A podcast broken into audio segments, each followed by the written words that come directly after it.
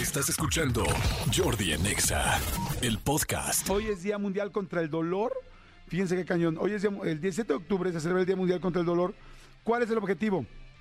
Pues de mejorar la calidad de vida de las personas que lo padecen en algún momento de sus vidas.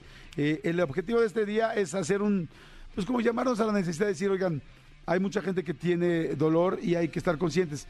Y yo les pediría algo, que estén conscientes de la gente que gracias a Dios hoy no tenemos ningún dolor.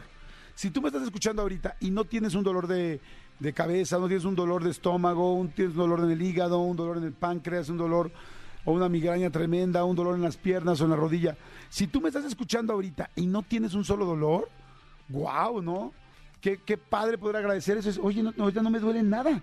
Literal, no me duele nada. Y eso es suficientemente lindo y, para poder agradecer. Y si te duele una cosa, pues qué bueno que no te duelen dos. Y si te duelen dos, qué bueno que no te duelen cuatro. Siempre hay una forma de ver lo positivo a las cosas.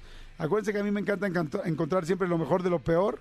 Hasta una marca hice con eso y no me fue bien con la marca. Sin embargo, también le encontré lo mejor de lo peor a mi empresa de lo mejor de lo peor.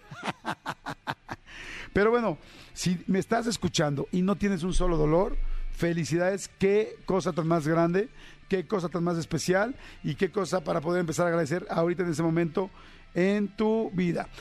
Escúchanos en vivo de lunes a viernes a las 10 de la mañana en Exa FM 104.9.